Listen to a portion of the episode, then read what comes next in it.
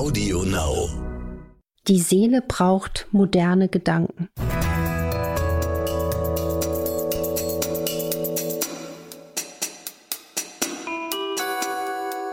Dr. Anne Fleck, Gesundheit und Ernährung mit Brigitte Leben.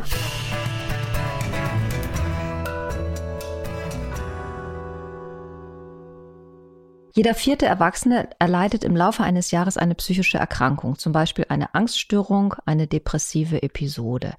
Auch Suchterkrankungen zählen dazu, also Alkohol oder Medikamente, von denen man einfach zu viel zu sich nimmt.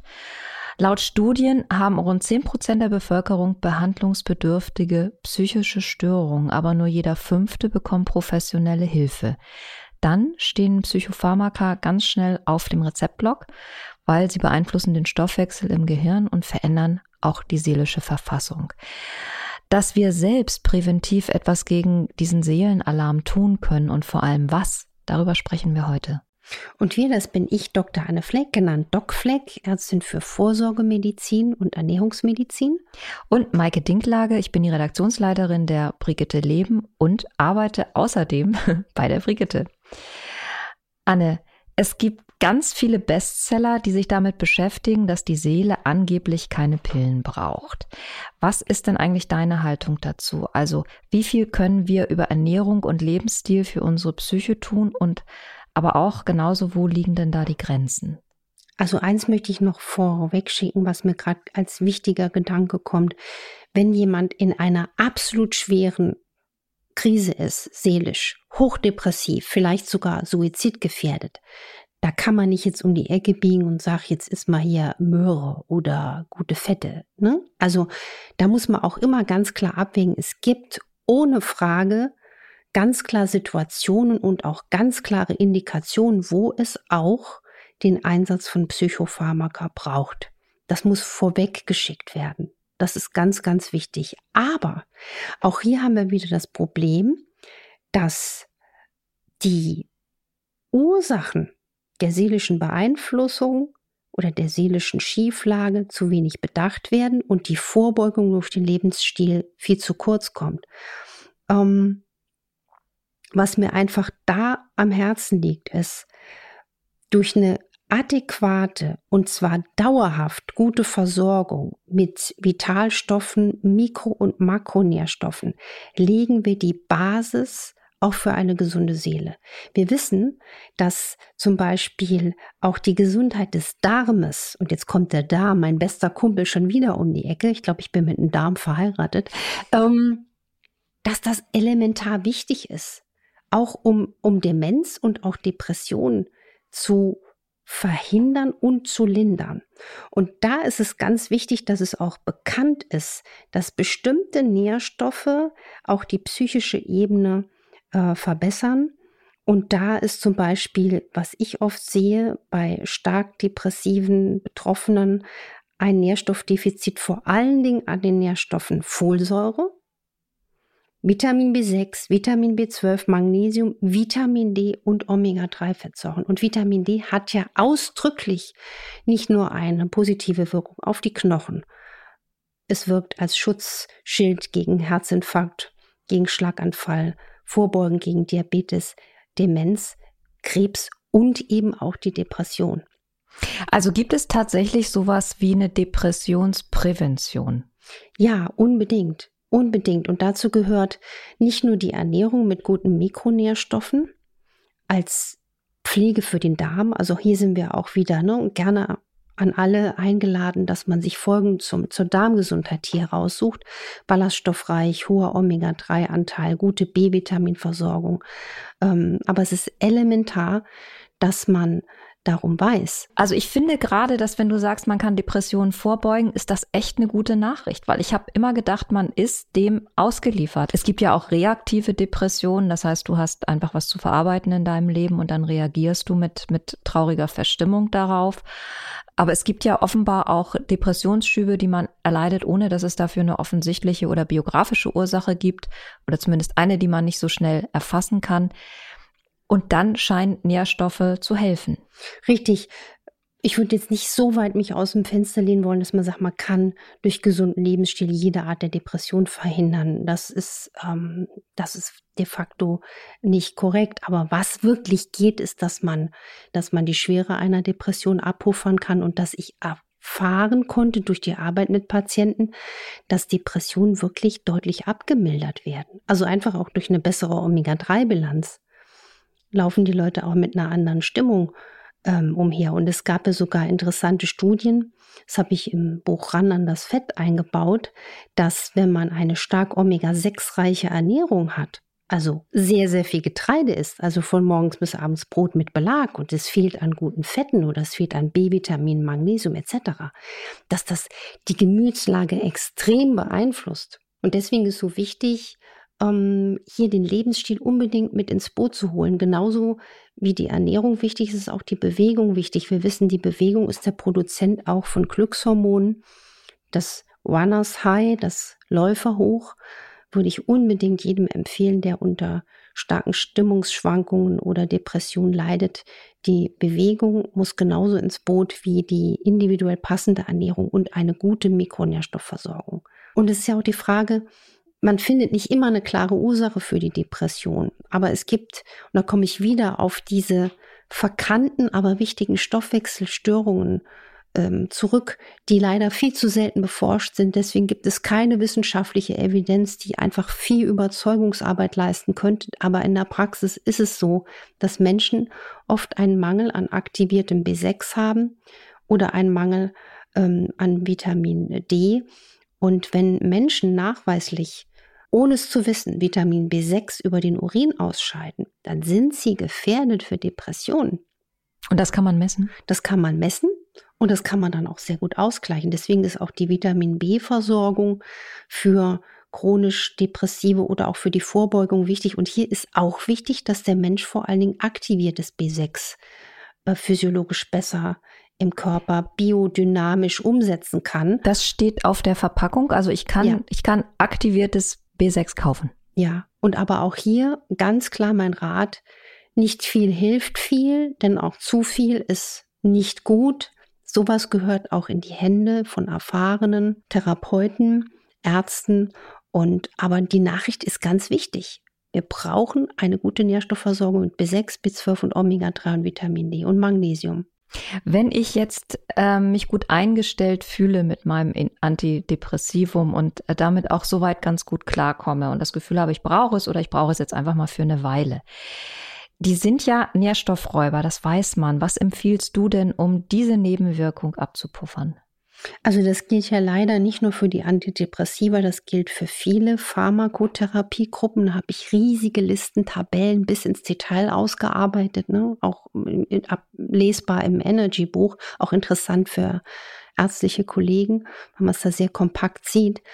Man mu muss das auf dem Radar haben, ne? genauso wie Statine oder Magensäurehämmer machen ein Nährstoffdefizit. Und da ist es klug, dann auf Nahrungsergänzungen ausgewählt, guter Qualität zu setzen und die vor allen Dingen aber diese Aspekte berücksichtigen, die ich eben genannt habe. Also Magnesium, B6 möglichst aktiviert, B12 und Omega-3. Und das ist interessant. Also deswegen sollte man, egal welches Medikament man nimmt, und manchmal kommt man ja auch nicht um eine Einnahme herum, aber die Frage stellen, raubt das mir Mikronährstoffe? Weil wenn man dann klug dagegen hält, dann ist man auch gerüstet und muss sich nicht Sorgen machen, dass aus einem potenziellen Mikronährstoffdefizit andere Krankheiten wachsen können. Das ist ja das Tolle an der Biochemie. Wer ein Biochemiebuch hat zu Hause oder wer einfach mal in einen Buchladen geht, also Leute liest Bücher anstatt, ne, lest Bücher, ähm, und dann guckt mal einfach mal, wo welcher Nährstoff reinfliegt. Dann wird auch ähm, Ärzten klar, wie wichtig es ist, an bestimmten Stellen die Nährstoffversorgung adäquat zu gewährleisten. Was hältst du denn von schwach dosierten Cannabisprodukten, also sowas wie CBD-Öl zum Beispiel? Gibt es erste Erfahrungen, erste vorsichtige Datenlagen und hat auch bei einigen Patienten einen guten Effekt. Also das braucht immer auch die ärztliche Führung und das genaue Abwägen. Also bitte auch ganz wichtig, wenn jemand wirklich Psychopharmaka einnimmt und er muss sie einnehmen, das ist ja auch bei ganz vielen unumgänglich erstmal, niemals, niemals an der Dosis schrauben, ohne mit dem Arzt zu sprechen. Das ist ganz wichtig. Aber das Interessante ist, wenn man jetzt diese anderen Aspekte ins Boot nimmt, Mikronährstoffversorgung, Darmgesundheit verbessern, Schlaf verbessern, sich mehr bewegen, ähm, dann kann man auch ähm, die Dosis, man nennt das so schön, deeskalieren. Was kann man denn tun, wenn einen eine Krankheitserfahrung ängstlich gemacht hat? Also ich ähm, habe hm, die Mail einer Hörerin im Kopf, die schreibt, dass sie seit einem Schlaganfall sehr schlecht schläft und manchmal Schmerzen beim Gehen im Bein hat und in den Füßen. Kann das eine Schlaganfallfolge sein oder ist das eher die Folge der Angst vor dem nächsten? Also ich denke, hier ist beides möglich und hier sollte man wirklich eine umfangreiche, liebevoll und konzentrierte Anamnese machen und eine Diagnostik. Auch nochmal bei einem Facharzt für Neurologie, weil ähm, Schmerzen beim Gehen in den Beinen und den Füßen, das ist nicht normal und das ist auch nicht zwingend nur mit einem Schlaganfall erklärbar. Es kann ja vielleicht auch noch eine Polyneuropathie, also eine Entzündung im Nervensystem die Grundlage sein. Also deswegen hier nicht Zähne zusammenbeißen oder noch mehr in der Angst gehen, sondern hier brauchst wirklich fachärztliche Konsultation, Termin machen und erstmal gucken, was ist hier Fakt, Butter bei die Fische. Also ernst nehmen und nicht sich sagen, ach, das ist wahrscheinlich alles psychosomatisch in dem nee. Falle, weil, ähm, weil mich natürlich verunsichert eine, eine, eine Schlaganfallerfahrung. Absolut, absolut massiv. Aber das ist nicht eine Erklärung für Schmerzen beim Gehen. Also da sollte man nochmal aus, im Ausschlussverfahren genauer gucken. Oder auch eine chronische Borreliose kann sowas zum Beispiel machen. Eine Hörerin hat zeitweilig unter massiven Panikattacken gelitten ähm, hat dann aber auch darauf verzichtet, Psychopharmaka zu nehmen und einfach ihren Lebensstil verändert mit Yoga und Me-Time, mit Schwimmen, Fahrradfahren, also viel Bewegung, viel Obst, Gemüse, Kräuter, Algenöle, Magnesium, fast keine Süßigkeiten mehr, also alles, was gut ist. Es geht ihr besser, sie möchte aber weiter vorbeugen. Gibt es noch etwas on top, worauf sie jetzt vielleicht noch gar nicht gekommen ist?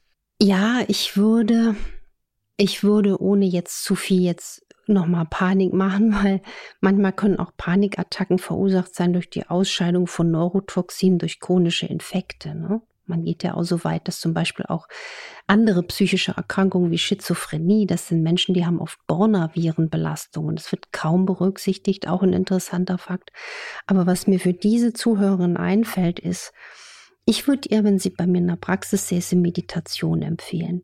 Also wir wissen ja, dass die Meditation unglaubliche Effekte freisetzt, vor allen Dingen auch auf das Immunsystem, aber auch zur Linderung von ähm, Panikattacken. Dann könnte auch ihr etwas Stabilität geben, Dankbarkeit. Dankbarkeit pflegen, Dankbarkeit wie Zähne putzen machen, also ein Dankbarkeitstagebuch. Und vielleicht auch mal überlegen, jetzt abseits ne, der, der ganzen Lebensstil-Dinge, wie weit hat sie schon eine gute Psychotherapie erfahren? Das setzt sich jetzt fast schon voraus, ne? aber mit einem guten Therapeuten, mit einem Coach, die Ursachen der Angst zu ergründen. Hier hat ja gerade die Verhaltenstherapie auch gute Erfolge. Man muss ja immer unterscheiden, was passt dann, die Tiefenpsychologie oder die, die Verhaltenstherapie. Und hier würde ich nochmal dringend nachfassen. Was ich mir wünschen würde. Was ich mir wünsche, dass das chronische Leid der Depression auch heute etwas mehr Lupe bekommen hat und neue Impulse. Und ich wünsche mir, dass sich langfristig viel mehr die Ursachen der Depression behandeln lassen.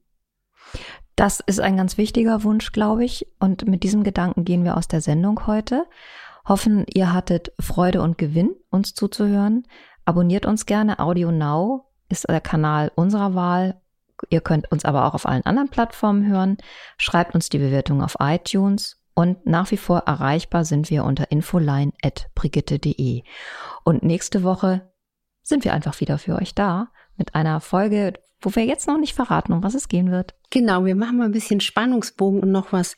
Wenn euch diese Folge, dieser Podcast, diese Arbeit gefällt, bitte Sprecht darüber, ladet euer Umfeld, Familie, Freunde, Bekannte ein.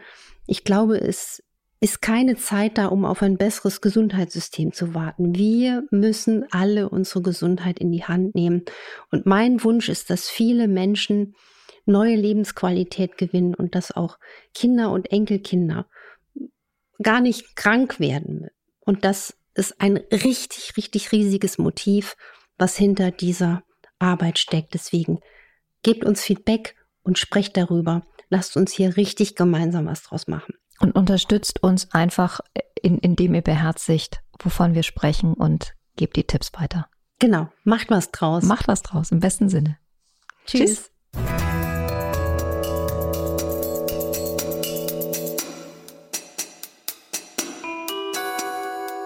Dr. Anne Fleck, Gesundheit und Ernährung mit Brigitte Leben.